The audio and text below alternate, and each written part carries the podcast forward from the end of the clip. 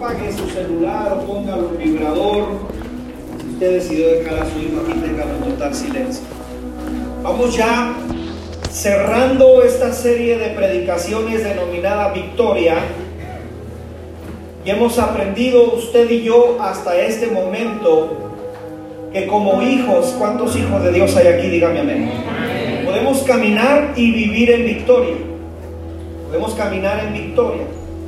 Yo siempre he creído y, creo que estoy en lo correcto. Espero siempre en esta parte teológica, creo estoy en lo correcto de que Dios no hizo este plan o este proyecto de vida de salvación a nuestros corazones para que usted y yo vivamos en derrota.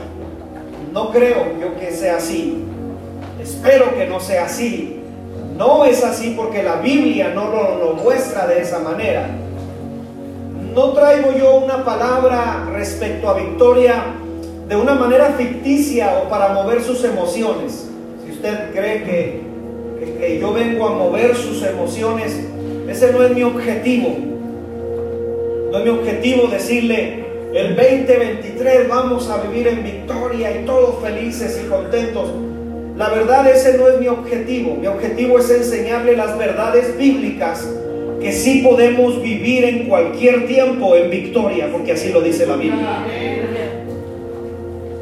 Tampoco mi, mi interés es hablarle de victoria en un aspecto como ausencia de problemas. Le mentiría, sería mentiroso no, tendría cara para decirle, siempre va a estar todo bien y no va a suceder nada. El apóstol Pablo, gracias a todo, el apóstol Pablo lo decía y lo dijo en una de las predicaciones que dimos, que viviremos diferentes temporadas. Entonces mi interés no es hablarle de un evangelio, no sé si algunos lo recuerden, algunos que tienen más tiempo en el evangelio, el del 2000, 2002 creo para acá, se hizo como un boom, como algo reconocido en todos lados, el Evangelio de la Prosperidad, donde algunos compartían verdades, pero tengo que decirlo con mentiras, porque el Evangelio de la Prosperidad en su máximo esplendor llegó a decir que si tú vivías ciertas circunstancias malas, estabas en pecado estabas mal porque Dios envió a su Hijo a morir en la cruz para que todo te saliera a ti color de rosa. No estoy parafraseando de alguna manera ese tipo de evangelio de la prosperidad. Ellos decían, todo, todo va a estar perfectamente bien y siempre vas a estar perfectamente bien y nunca te va a suceder nada. Y si te sucede algo y si no estás prosperado y bendecido, entonces estás en pecado y chocaba este tipo de evangelio predicado en la realidad con el evangelio del apóstol Pablo o el mismo Jesucristo que muy claramente dijo en el mundo vas a tener aflicción. Eso no lo quitaron ellos, ellos no dijeron lo vamos a omitir para que los hermanos sientan bonitos siempre, no. Cuando yo hablo de victoria, hablo que a pesar de las adversidades, podemos estar caminando en victoria porque sabemos que si Dios es con nosotros, ¿quién contra nosotros? Ese es el evangelio que yo comparto. Discúlpeme si tal vez eh, eh, usted batalla en entender esta parte porque fue enseñado en un evangelio, reitero, de prosperidad, que todo iba a salir a pedir de boca. Hay ocasiones que viene oposición, pero a pesar de la oposición, sabemos que si Dios es conmigo, vamos a salir victoriosos que si alguna circunstancia difícil se presenta como la lista que nos presenta el apóstol Pablo, angustia, persecución, hambre, desnudez, peligro, sabemos que somos más que vencedores porque nada nos podrá separar del amor que es en Cristo Jesús. Hemos visto entonces todo esto a lo largo de estas semanas. Y cuando hablamos en específico de los tiempos de victoria, allí tomé a consideración hablar sobre los procesos o los tiempos que toda persona vive. Voy a volverlo a repetir. Toda persona en el mundo vive tiempos y procesos. Todos, cristianos y no cristianos. Todos vivimos diferentes etapas de la vida. Pastor, ¿en qué se basa para decir esto? Lo he explicado muchas veces, veces bajo la teología del apóstol Pablo, hablando de la victoria, porque estamos hablando de la victoria. Hemos estado aprendiendo que el apóstol Pablo escribe en su capítulo 8 de Romanos y que de alguna manera empieza como, como lo más sobresaliente de su tesis al hablar de la victoria, comienza en el verso 28, como ya empieza lo sobresaliente de su tesis. Es como si el apóstol Pablo fuera la conclusión de la predicación que nos viene dando desde los capítulos 6, 7 y el 8. Y va a entrar a la conclusión y acuérdense que la conclusión es como las películas cuando se ponen más buenas. Es como cuando el libro está, el lector está entrando y dice, ¿cuál lo que le pasó a esta persona? Es como en las novelas cuando vemos que el malo probablemente vaya a pagar y el bueno y todo este tipo de acciones que normalmente estamos familiarizados. Es como lo mero bueno. Y, y el apóstol Pablo va a entrar a la conclusión de su tesis y en la conclusión la comienza en el verso 28 del capítulo 8. Y dice, a los que aman a Dios. Cuando el apóstol Pablo habla de que si alguien ama a Dios, es caminar según lo que está explicando en el capítulo 8. Los que andan no en la carne, sino en el espíritu. De eso se está hablando. No se refiere a todos, por favor no confundan. Cuando el apóstol Pablo nos habla de algo, lo trae como acomodado. Y él nos dice, a los que aman a Dios, los que andan en el espíritu y no en la carne, los que se interesan por las cosas más de arriba que las de abajo, por los que buscan serle fieles a Dios en todo momento. De eso se está hablando el apóstol Pablo.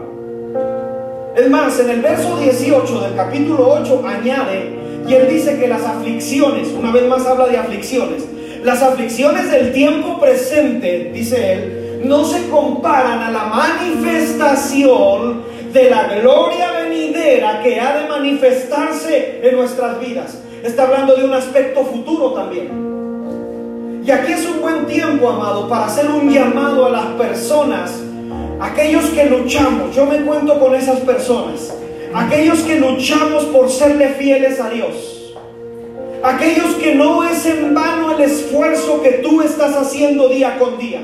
Amado, no es en vano. No es en vano que luches contra tu carne, no es en vano. No es en vano que te hinques y le digas, Señor, volví a fallar. Mira, Señor, mi actitud no es la correcta.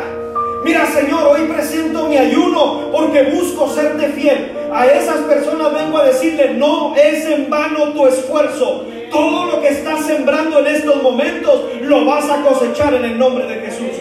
No te canses de hacer el bien porque a su tiempo lo vas a cosechar.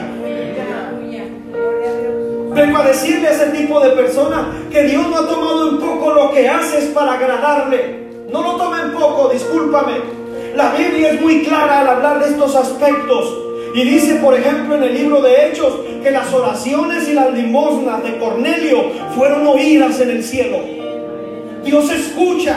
Tal vez pueden pasar años y te estás esforzando y dices, parece ser que no pasa nada, pero se está gestando algo en lo espiritual para manifestarse en lo terrenal. Por eso no desistas. Cuando buscas serle fiel a Dios, no eres ignorado. Eres amado en el cielo. ¿Cuántos dicen amén a eso? Eres conocido en el cielo. Es más, el Salmo 1 te llama bienaventurado. Así lo dice el Salmo 1, bienaventurado el hombre. Y empieza una gran lista que no, que no estuvo en camino de pecadores ni en silla de escarnecedores se ha sentado, sino que en la ley de Jehová estado su, eres bienaventurado. Tú no eres del montón, amado. La mayoría hace tranzas para poder salir adelante. La mayoría es infiel en su matrimonio, la mayoría eh, se mete a, ver cosas que no debe ver y respetando a su pareja. La mayoría lo hace, tú no eres del montón. Tus pensamientos y tus actitudes y tu estilo de vida va más allá Porque los pensamientos de Dios son más altos en tu vida. Porque en ti se forma cada día la mente de Cristo. ¿Cuántos dicen amén? Y esta mente de Cristo formándose en tu vida, según el apóstol Pablo dice, a los que aman a Dios, todas las cosas les ayudan a bien. No dice algunas cosas, dice todas las cosas les ayudan para bien. Esto es para crecer. Esto es para tomarte más fuerte de la mano de Dios. Esto es para confiar más en Dios. Esto es para que digas, si la vez pasada me fue así de esta manera y con Dios pude salir adelante, esta ocasión sé que una vez más Dios lo hará y me dará la victoria. Cada vez que nos pasan cosas es para crecimiento, para ir de una gloria a otra gloria. Es para que el peso de gloria en nuestras vidas sea mayor que el de antes. ¿Alguien dice amén a eso? Ahora, en esa predicación vimos la palabra procesos. Diga conmigo fuerte procesos. Yo entiendo, hermano, que, que para muchos esta palabra puede sonar muy humanizada. Porque vivimos en una ciudad muy industrializada. Hay mucha maquila. Entonces hay, hay, mucha industria donde las industrias para que salga bien su producto utilizan procesos. Entonces para muchos puede ser muy humanizada la palabra procesos. Pero también la uso porque entiendo que estamos familiarizados con el término. Y al estar familiarizados con el término proceso, entendemos que ni Dios es el genio de la lámpara maravillosa, ni yo soy Aladino que pide un deseo y ¡pum! ya se logró. Así no funciona el cristianismo, como muchos creen que funciona el cristianismo. Es que vine y pedí, pues no se hizo nada y yo ya me voy. No, así no es con Dios, discúlpame. Vas a empezar a vivir un proceso. Porque las cosas, la gente las quiere rápido. Es que ya, es que estoy acostumbrado a que las cosas me las den ya. Entonces, comprendiendo un poco usted y yo, como estamos familiarizados con la palabra procesos, los cuales cada uno de estos procesos que vivimos nos van a llevar a acrecentar nuestra fe, a crecer nuestra fe. Nos van a llevar a caminar y acercarnos más a Dios. Cada proceso, lo que Dios utiliza es que te acerques más a Él. Es que le creas más a Él. Es que sepas que la situación que vives hoy no es más grande que el Dios que adora, sino el Dios tiene en sus manos cualquier tipo de circunstancia. Entonces, cada proceso nos ayuda a entender más la obra de Dios y menos nuestra obra.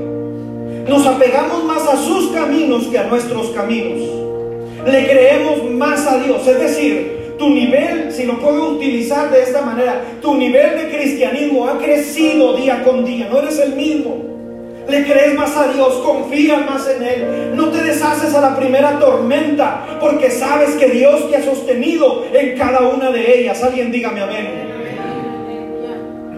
Hablando de procesos, como lo he explicado ya muchas veces, por ejemplo, lo expliqué una ocasión en la serie de predicaciones llamada Lo mejor, de que tenemos al mejor Dios y que ha hecho lo mejor y la mejor creación. Cuando hablamos de la mejor creación, yo le expliqué que la tierra no se hizo como, como lo dije ahorita, ni Dios es la lámpara, el genio de la lámpara maravillosa, ni nosotros Aladino. Fue un proceso de seis días. Fue un proceso. Dios utiliza procesos. Y en cada proceso Dios nos enseña algo. En cada día de la creación está plasmada la mano de Dios y una enseñanza nueva para nuestras vidas, para poderla llevar al entendimiento de lo que Dios quiere que usted y yo entendamos. Voy a poner ejemplos.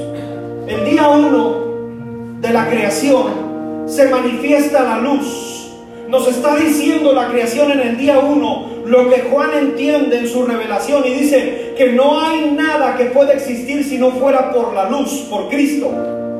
Entonces nos está enseñando que lo más importante tanto terrenalmente como celestialmente. Es lo que el apóstol Pablo dice en Filipenses, al que se le dio toda gloria, al que se le dio toda honra, al que dejó su trono de gloria, pero ahora es el príncipe, ahora es el rey de reyes y señor de a Jesucristo, es el más importante de todo. Todo es por medio de él, dice Juan, y para él. Entonces el día uno nos enseña que todo es por medio de Cristo. El día 2 de la creación, porque estoy hablando de procesos, tenga en su mente la palabra procesos. El día 2 de la creación viene la separación de lo terrenal, del cielo, a lo celestial, de lo terrenal, el cielo se separa, hay una separación. De alguna manera podemos entender que como que las aguas y todo nos, daban a entender que había como un vapor y que estaba todo junto. Nos dice, viene la separación de lo terrenal a lo celestial. Y viene la reunión de las aguas en un lugar. Así lo dice el día 2 de la creación. Y mismo Juan, Juan parece ser que es el que recibe mucho de la revelación de, de, de la creación. En primera de Juan 5.8 dice, y tres son los que dan testimonio en la tierra el espíritu, el agua y la sangre. Acuérdate que se separa lo terrenal de lo celestial. Para vivir vidas caminando en lo sobrenatural que son las aguas donde habitaba el Espíritu Santo. Nos enseña la separación y que no hay alguien que nos pueda acercar más al Padre si no fuera por la sangre de Jesús. Por eso Juan dice el Espíritu, el agua y la sangre para darnos a entender también del día 2 de la creación. El día 3 nos habla de producir. Produzca la tierra hierba verde, hierba que da semilla y árbol que da fruto. Toda semilla para que dé fruto tiene que caer a tierra y morir, abrirse. La semilla cae a tierra, se abre y muere para entonces dar fruto. Yo quiero recordarle que el día tercero resucitó Jesucristo, vino a tierra, abrió su corazón, abrió la salvación, abrió la puerta, se entregó a sí mismo para el tercer día darnos salvación por medio de su muerte y de su resurrección. ¿Alguien dice amén a esto? Pues cada día nos enseña algo. No voy a decir los siete días porque se me acaba el tiempo. Pero dando seguimiento al punto del cual estoy hablando de los procesos, de que Dios, créame, yo no, estoy tratando de forzar la Biblia a mi interpretación. Lo puedo entender desde la creación que Dios utiliza para todos procesos. Voy a entregarle un segundo ejemplo para que me entienda de eso. El mismo apóstol Pablo en el capítulo 8 nos habla de un proceso bien interesante. En los versos 28 al 30, si me los pueden poner en la pantalla, se los agradezco. Él nos habla de un proceso aquí. No nos habla que de repente aparecieron las cosas y ya somos glorificados. No. No, no, no. Nos dice el apóstol Pablo, a los que antes conoció, a estos también predestinó para ser hechos a la imagen de su Hijo. Y a los que predestinó, a estos también llamó. Y a los que llamó, también a estos justificó. Y a los que justificó, también a estos que dice, Ah, es un proceso. No nos habla que de repente fuimos glorificados. Es decir, antes de ser glorificados, está hablando de la gloria futura en nuestros cuerpos y en nuestras vidas. Antes de ser glorificado, fuiste justificado. No puedes pasarte ese proceso. No puede alguien decir, me voy a, a pasar el proceso de justificación para ser glorificado y me voy al cielo respeto, amo y oro por las personas con las cuales hemos perdido un ser querido, a un ser amado. Pero no podemos pretender que todos nos cuidan desde el cielo. Para empezar, los muertos nada saben, dice la Escritura. Entonces, por favor, no entre en ese tipo de errores, porque nadie lo cuida desde el cielo, sino Dios. Sí, eso, es, eso debemos de tenerlo claro. Allá está mi ángel. Si no fue justificado, no es ángel, disculpen. Tenemos que ser francos en este aspecto. La Biblia es muy clara en esta parte de la doctrina, de la muerte, de la resurrección, de la salvación. Entonces, toda la gente al final de sus días, la persona muere y dice, allá está nuestro ángel. Hermano, no, no, no nos cuida ni, ni está pendiente de nosotros. No es Dios, no todo lo sabe, no le dan permiso de andar chismorreando acá a ver que... No, discúlpeme, así no funciona esto. Y la Biblia dice que para ser glorificados en aquel día postrero, ¿se acuerdan? Primera Tesalonicenses 5, al sonar de la trompeta, los muertos en Cristo resucitarán primero, luego nosotros los que hayamos quedado seremos. Si se acuerda de ese verso, no? Estamos siendo glorificados. Habla de la glorificación también el apóstol Pablo. Pero dice, esto no va a entrar si no fuiste justificado. Y si antes de ser justificado no fuiste llamado, hay poder. Y si antes de ser llamado no fuiste predestinado, y antes de ser predestinado debimos ser conocidos por Dios. Es un proceso. Ahora, no se asuste, yo no voy a hablar de la doctrina de la predestinación. Porque algunos dicen de la doctrina de la predestinación que Dios ya predestinó quién iba a ser salvos. Entonces fuera mentiroso Dios. Porque entonces ¿para qué ama el mundo? ¿Para qué dice que ninguno se pierda? Sino que el Evangelio va a ser para toda la, la gente. Pero algunos van a aceptar ese Evangelio. Ojo con eso. No, no, no se vaya a confundir con la teología de la predestinación, porque entonces fuera un Dios mentiroso e injusto. Imagínense, si Dios no me predestinó a mí para ser salvo, pues es injusto. El día que llegue yo a su trono le diría, pues como no me predestinaste, tú eres el culpable. Pero Él dice, para que todos sean salvos. Él habla de que ninguno se pierda.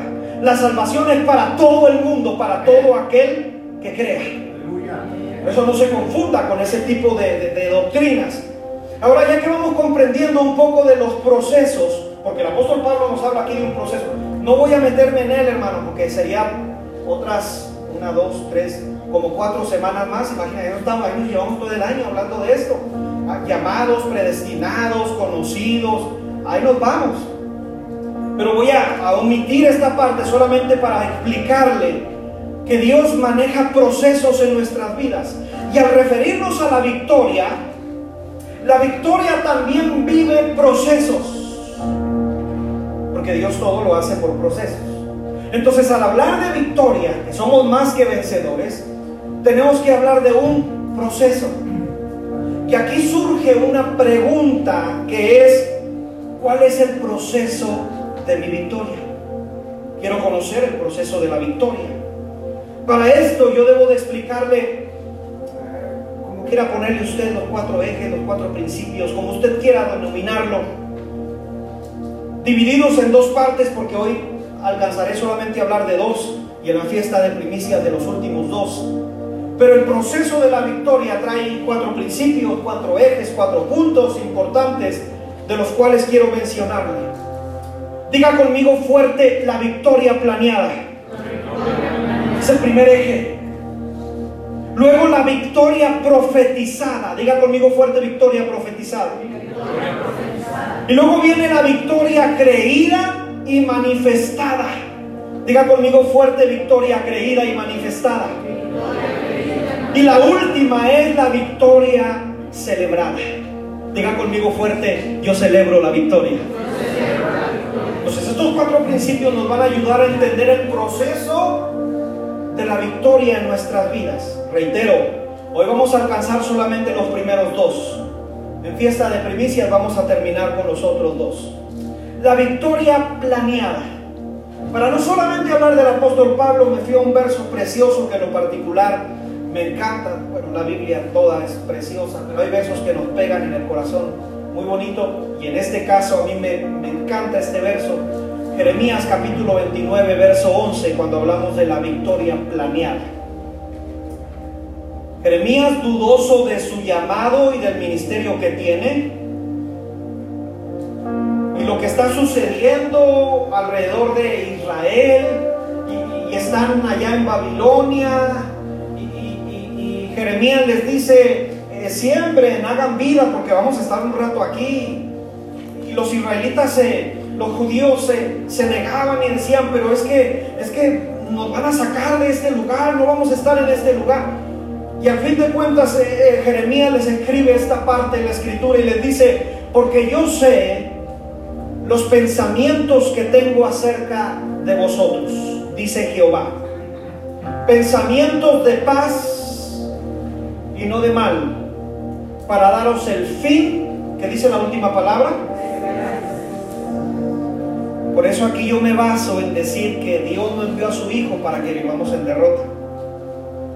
O sea, no hizo todo un plan y un proyecto divino para que yo esté viviendo siempre en derrota y muy apenas la vida cristiana. No, no, no, no. No es así. Discúlpeme si pensaba usted que Dios improvisa. Dios no improvisa. Tampoco Dios hace las cosas a medias. Tampoco Dios hace las cosas como lo expliqué una ocasión, como nos catalogan a los mexicanos. Ponle un alambre y el alambre dura años. Dios no las hace así las cosas, hermano, discúlpeme. Según el salmista, en la omnisciencia de Dios, Dios ya todo lo tiene planeado. Según el salmista, en la omnisciencia de Dios, que todo lo sabe, nuestra vida, déjeme, se lo explico de esta manera, ya está escrita. A Dios no le sorprende, ay, le pasó esto al hermano tal. No, ya lo tiene escrito, ya está escrito. Salmo 139, verso 16, hablando de la omnisciencia de Dios. Mi embrión vieron tus ojos y en tu libro estaban escritas todas aquellas cosas que luego iban a ser formadas. Nuestra vida en lo celestial ya fue planeada. Ya está planeada. Dios no se le sale de control. Dios no dice, ay, se me pasó, se me olvidó. Ay, no, no, no, no, no. Por ejemplo, de Jesús se planeó dónde nacería. Se dijo desde, desde los profetas antiguos dónde iban a nacer.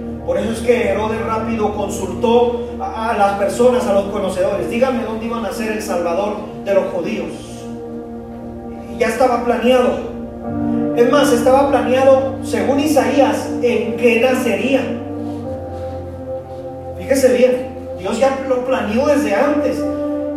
Si, si vemos la diferencia de años de Isaías a Jesús, son muchos años. Y vemos que ya estaba planeado. Es más, dicen qué pueblo iba a ser elegido. En este caso los judíos. Y decía quién iba a estar partícipe de su nacimiento. Es decir, cuando vemos la historia que acabamos de pasar de Navidad y la estudiamos y predicamos de ella, a Dios no se le salieron las cosas de control. No es que Herodes de pronto se puso a matar a los niños de aquel tiempo. Todo ya estaba planeado para guardar la vida de Jesús. Todo ya estaba dicho, ya estaba escrito. Otro ejemplo, eh, Juan el Bautista. Juan el Bautista, según el, el, Evangelio de Lucas, en el capítulo 1, dice la escritura que su papá era sacerdote, Zacarías, y su esposa se llamaba Elizabeth. No podían tener hijos, según la Biblia lo dice así, que era estéril la mujer, Elizabeth, Lucas capítulo 1, versos 5 al 7.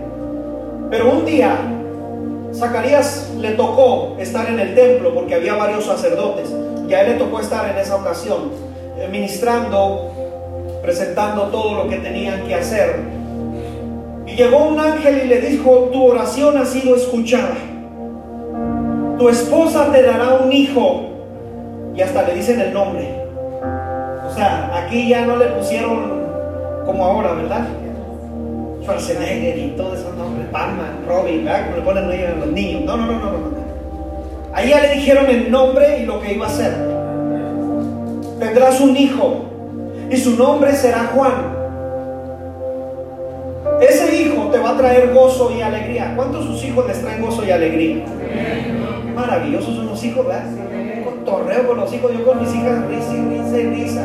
Y nos la pasamos muy bien. Le dicen va a traer gozo y alegría. Y luego le dicen, y muchos, muchas personas se van a regocijar contigo. Te van a traer pañales pampers. En la bienvenida y todo ese rollo, ¿verdad? Qué bonito. De telas para que, para que no, no agarre aire el bebé. Le van a traer el traje de tu equipo, Zacarías. No sé qué equipo era, ¿verdad? América, Cruz Azul le van a traer el traje, se lo van, se lo van a dar.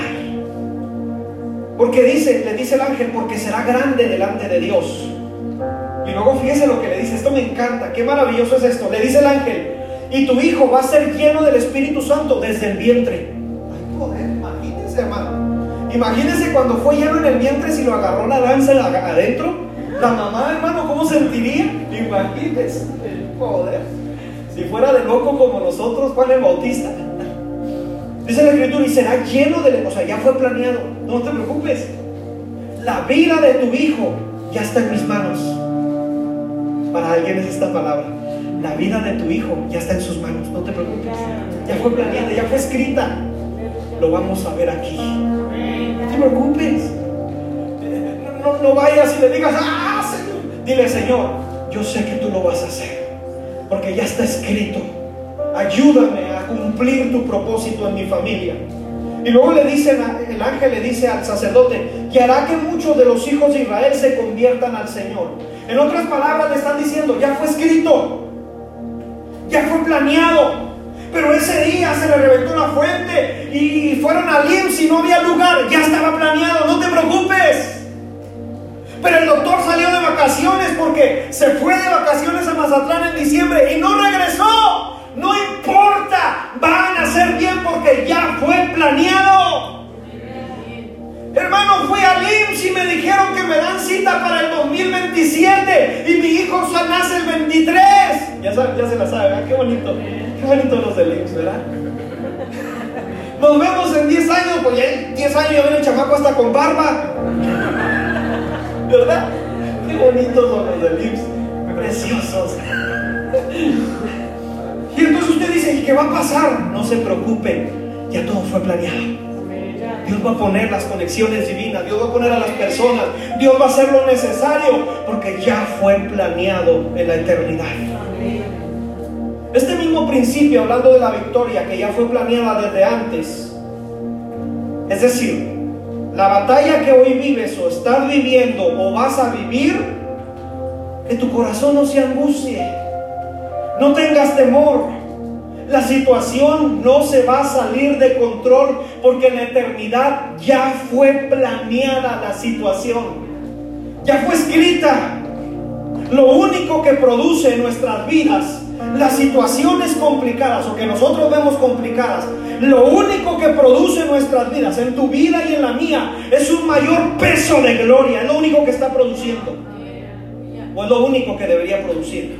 Un mayor peso de gloria en nuestras vidas en tu vida, en la de tu familia, en la de tu nación, en la de tu ciudad. Lo único que está produciendo, porque ya fue planeado, es un mayor peso de gloria. Esta leve tribulación solamente va a producir en tu vida un mayor. Es que más le creas a Dios, es que más te acerques a Él, es que la situación que estás viviendo, que vas a vivir o que viviste, lo único que va a producir es que te acerques más a Dios, es que te afiances más a Dios, es que te tomes más fuerte de su mano y le creas que Él es todopoderoso. Alguien dígame amén y apláudale fuerte a nuestro Dios.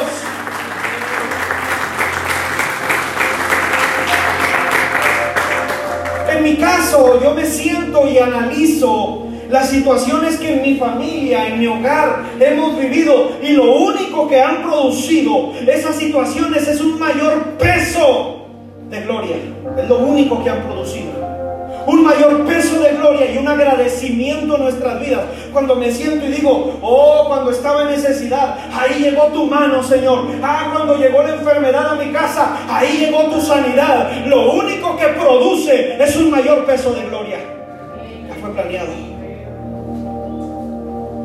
Cuando creí que la situación se había salido de control, Dios llega en el preciso momento solo por dar seguimiento al capítulo, al verso 28, perdón, del capítulo 8 de Romanos, la vivencia que hemos vivido todos en un punto de nuestra vida, o que estamos viviendo, o que vamos a vivir, lo único que nos ayudó, según el verso 28, a los que aman a Dios, las situaciones nos ayudaron para bien.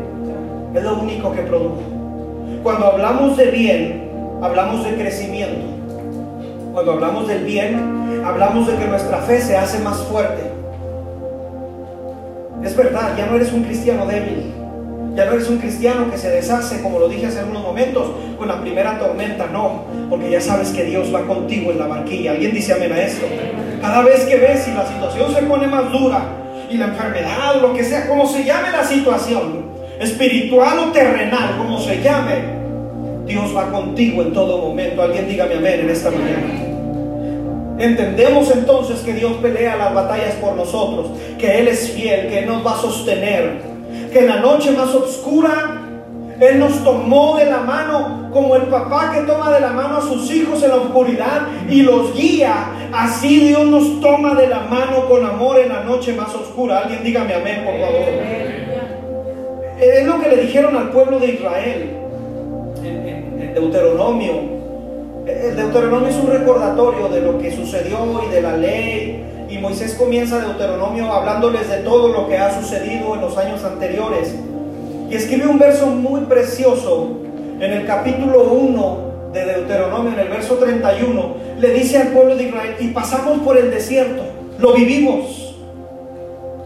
Y fuimos llevados de la mano como el padre o como el hombre dice, lleva a su hijo. Tal vez esa generación no se dio cuenta. Tal vez la generación incrédula no alcanzó a ver que Dios los llevaba de la mano, pero Dios iba con ellos, mi amado. Hay ocasiones que la incredulidad no nos permite ver que en la noche más oscura Dios va con nosotros, pero siempre Él ha estado con nosotros. Por eso es que esta parte poética de Moisés que le sale en este verso le dice, como el hombre lleva a su hijo, así Jehová te llevó, pueblo de Israel, por el desierto de la mano. Maravilloso es esto. Se aventó un salmo ahí precioso. Es decir, en otras palabras, Moisés les está diciendo, Dios ya lo había planeado. Llevarnos por el desierto, porque Dios no determinó todo lo que se planeó en la eternidad para que vivieras en derrota. Más bien ya está planeada la victoria. Di conmigo fuerte, ya fue planeada en la eternidad mi victoria. Entonces la situación que estamos viviendo solamente nos va a ayudar para bien. Ahora, debemos comprender cómo Dios actúa en el proceso de la victoria, porque si ya fue planeada, una cosa es que la victoria esté planeada, pero tal vez se puede quedar en eso, en planes, en proyectos. Es como, como al comenzar el año, ¿verdad? En enero, la mayoría hacemos planes y proyectos. Ah, voy a hacer esto este año, voy a hacer aquello. Pero solamente probablemente puede quedarse en planes. No se efectúan. Mucha gente, ¿verdad? Voy a hacer esto este año. Planeé hacer aquello, planeé terminar. Eh, no sé. Pero al fin de cuentas mucha gente hace planes. Me atrevo a decir que mucha gente tiene muy buenos planes, pero en eso se quedan en planes. Los planes sin efectuarse, pues es solo eso, planes, proyectos. Pero el Dios que tenemos usted y yo y al cual adoramos, al planear la victoria, llega el segundo proceso, el segundo eje del proceso que es la victoria profetizada. La habla. Usted y yo leímos Romanos capítulo 8, verso 31. ¿Qué pues diremos a esto? Si Dios es por nosotros, ¿quién contra nosotros? O sea, nada, nadie, dice el apóstol Pablo, nada nos va a separar de su amor. Tenemos la victoria segura, ya fue planeada, pero ahora sigue la profecía de la victoria. Una cosa es que Dios la sepa, una cosa es que Dios le escribió, pero usted y yo no sabemos qué está escrito. ¿Alguien sabe qué le va a suceder el día de mañana? No lo sabemos. Una cosa es que Dios lo sepa y que tenga todo escrito, pero otra cosa es que sea profetizada, porque cuando es profetizada, entonces empieza a gestarse algo en lo espiritual. Si Dios no habla, entonces no va a suceder nada. Ponga atención con eso, por favor. Porque hay veces, y, aquí entra otra doctrina de la cual tomó auge como en el 2000, 2015 para acá, la doctrina de decláralo y así será. alguien yo creo ya más acá, ya conocimos de esa doctrina, ¿verdad? Solamente con que lo declares va a ser. Ya está la gente, ¿verdad? Declarando. Eh, ponte en el espejo, decían los predicadores y declara que vas a ser millonario. Ya está la gente declarando que va a ser millonario y se llenaron de deudas. es que si Dios no lo dijo, no va a pasar nada. Si no está bajo la voluntad, si no está bajo el propósito, si no está para los que aman a Dios, que todas las cosas les ayudan a bien, y caminamos en su propósito y no en el nuestro, entonces si caminamos en su voluntad, y si Dios lo dice, se hará. Pero si Dios no ha hablado, no podemos forzar. No podemos forzar lo celestial para que sea manifestado en lo terrenal. O sea, no se trata de magia. Los cristianos no somos magos, hermano. Entiendan. Es que si yo lo declaré, bueno, y Dios te lo declaró. Porque si Él no lo dijo, no va a pasar nada. Aquí es donde yo quiero pedirle un favor a usted. Y yo también le hago un favor en eso. Cuando alguien le dé una palabra a usted, chequela con Dios primero. Y chequela con la palabra. Si va de acorde con lo que Dios ha dicho y acorde con lo que su palabra dice, déjeme se lo explico así, ¿sale? A una ocasión un pastor me platicó y me contó que, que, a una pareja de, su iglesia, no sé quién fue, ¿verdad? Un profeta, no sé, no sé quién fue.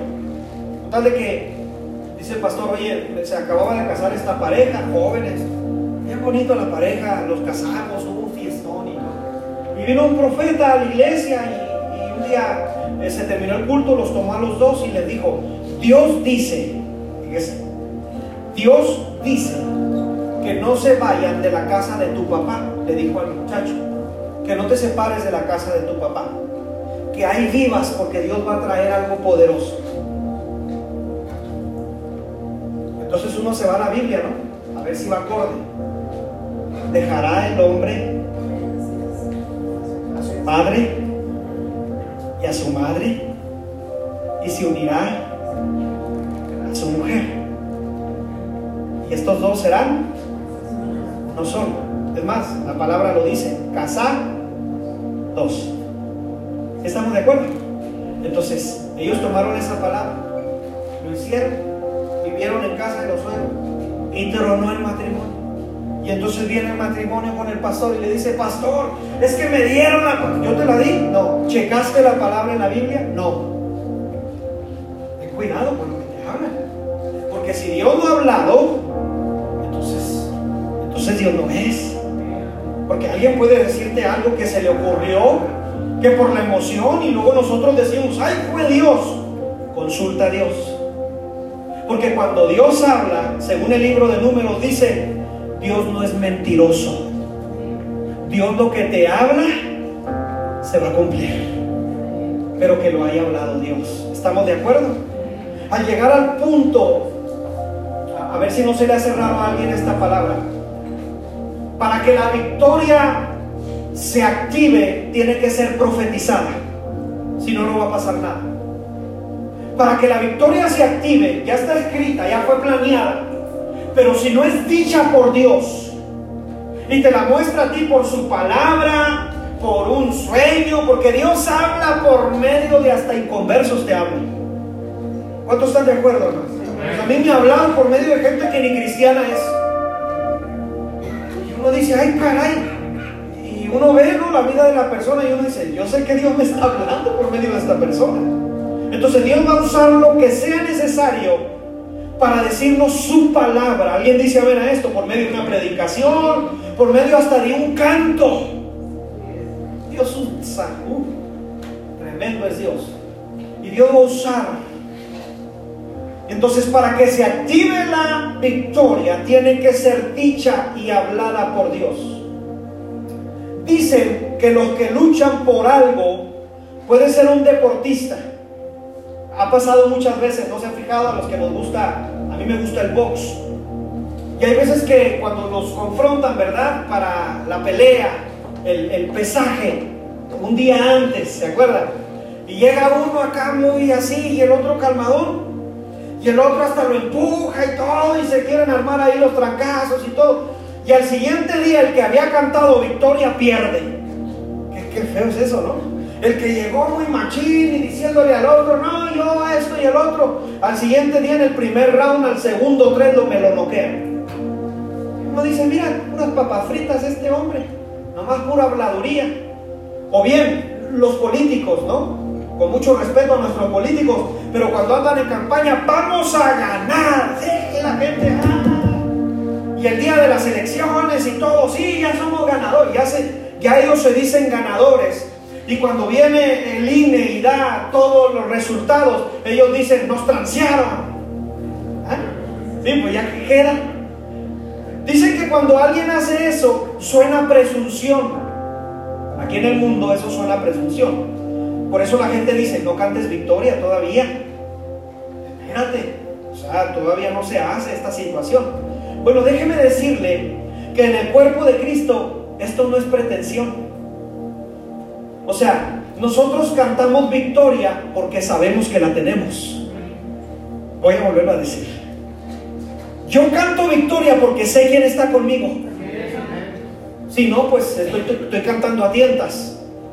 Pero entonces como yo sé quién está conmigo y quién va delante de mí, yo por eso ya empiezo a creer en la victoria, a caminar en la victoria y a celebrar la victoria, porque no es presunción, no es decirle, mire, presumo que soy victorioso. No, presumo quién está conmigo y quién me hace más que vencedor, que es Jesucristo. ¿Alguien dice amén? Esto es aplicable en el cuerpo de Cristo. Podemos celebrar las victorias anticipadamente. Podemos decir, sabemos que Dios ya está conmigo y sé que Dios me va a sacar adelante de esto, porque que Él me lo prometió. Cuando Dios lo habla, eso se hará. Alguien dígame amén, por favor. Alguien aplaude a nuestro Dios.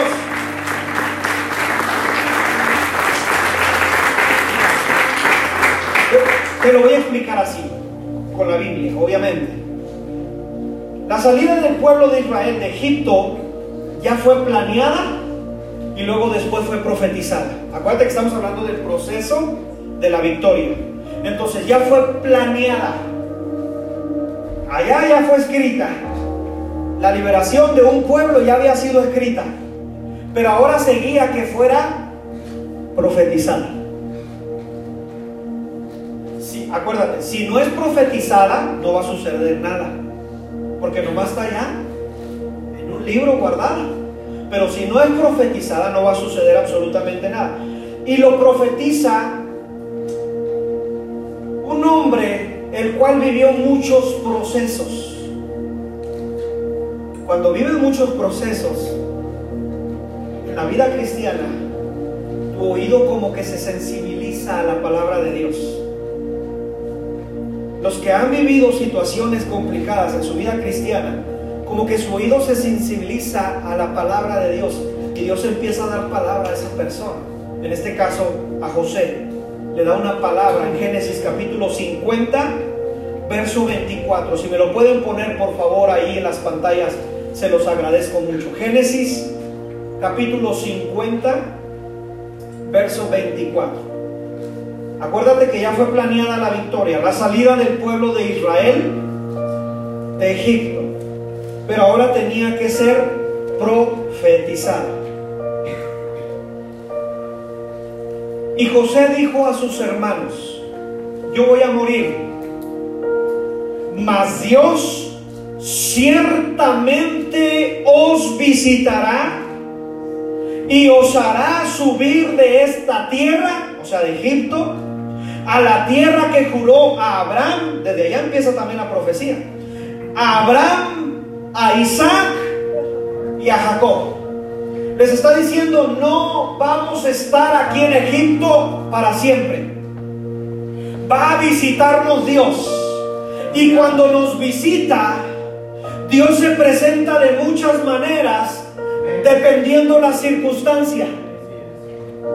Voy a volver a decir. Dios nos visita respecto a la circunstancia que vivimos. Dios tiene títulos preciosos que lo hacen Dios. Por ejemplo, en la viuda de Serepta se presentó como el Dios proveedor. No se presentó como el Dios sanador. Ojo. En este pueblo se presentó como Jehová de los ejércitos, el que pelea por su pueblo. O sea, no se va a presentar igual. Entonces, José les dice, Jehová os visitará. Estás viviendo esclavitud. Viene Jehová de los ejércitos y te va a ser libre. Va a hacer cosas extraordinarias y poderosas. No vamos a estar aquí para siempre. Dios nos va a sacar de esta tierra. Ya fue profetizado.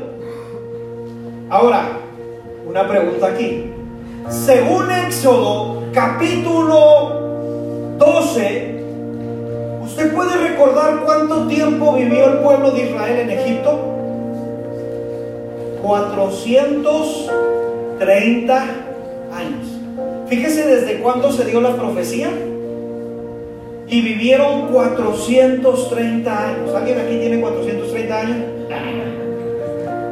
Hermano, vivieron muchos procesos esta gente. Vivió muchas cosas. Pasaron muchas navidades esclavos, ¿verdad? No los dejaban poner arbolito. Las lucecitas. No los dejaban celebrar sus cumpleaños. No iban a echarse un café. Eran esclavos. 430 años. Pero ya estaba profetizado. Y cuando ya está profetizado, yo quiero recordarte, si Dios lo dijo, lo va a hacer. Así pueden pasar 100 años, 200 años, 300, 430 años. Pasaron 430 años, pero ya estaba dicho. Ya estaba planeado y ya había sido profetizado. Ahora, en este son, en este mismo son que estoy hablando, el profeta Habacuc nos, nos dice que aunque la visión tarde, no te desesperes, porque va a llegar. Porque si Dios lo dijo, Él lo va a hacer. En este caso pasaron 430 años. ¿Te acuerdas Habacuc capítulo 2, verso 3? Escribe la visión, le dicen a Habacuc. Escribirla es, planéala. Escribe la visión. Y luego le dicen a y declárala, profetízala. Escríbela y profetízala, declárala, para que corra el que la leyera en ella. Y luego le dicen, aunque la visión, ¿sí la tienen ahí en las pantallas? ¿La pueden leer conmigo? Aunque la visión tardara aún por un tiempo, mas se apresura hacia el fin y no mentirá. Aunque tardara, espérala, porque sin duda vendrá. Aleluya. Va a llegar.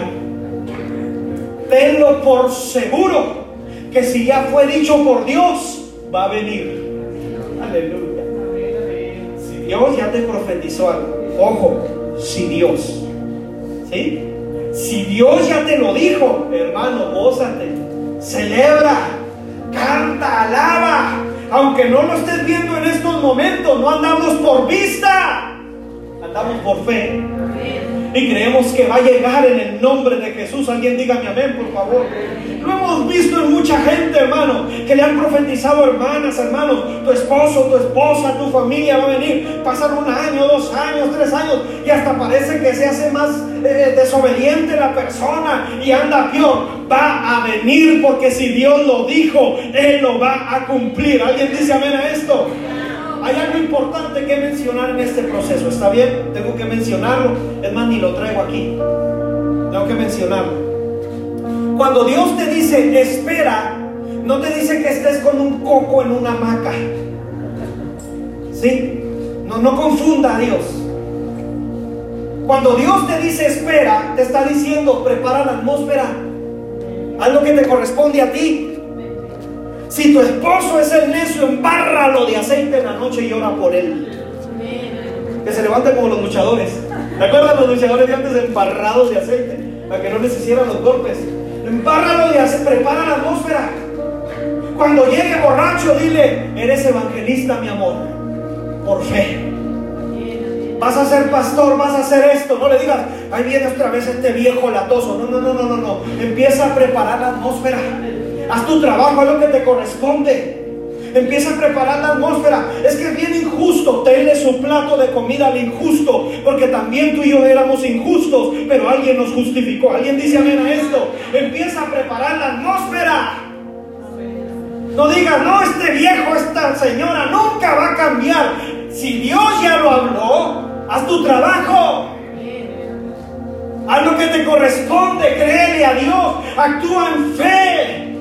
Porque si Dios lo habló, aquí lo vamos a ver en el nombre de Jesús. Así será.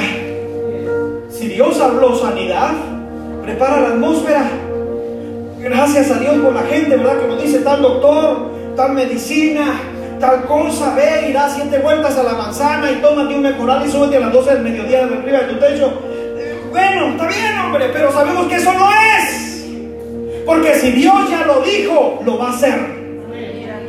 Él va a traer la sanidad. Es más, nos vamos a quedar boquiabiertos cuando lo haga, porque sabemos que la gloria no se la va a llevar civil. La gloria no se la va a llevar el IMSS que te dice, ven en el 2028. La gloria se la va a llevar el que nos sigue dando la victoria en medio de cualquier circunstancia. Y levantaremos las manos y diremos, gracias Señor, porque tú lo hiciste.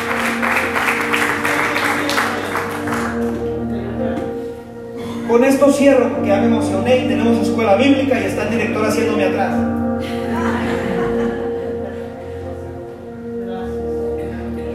Nuestra maldad y nuestro pecado vino a entorpecer muchas cosas. Parece ser como que nuestra maldad y nuestro pecado vino a detener muchas cosas, entorpecer los planes de Dios. Pero no es así, ya fue planeado.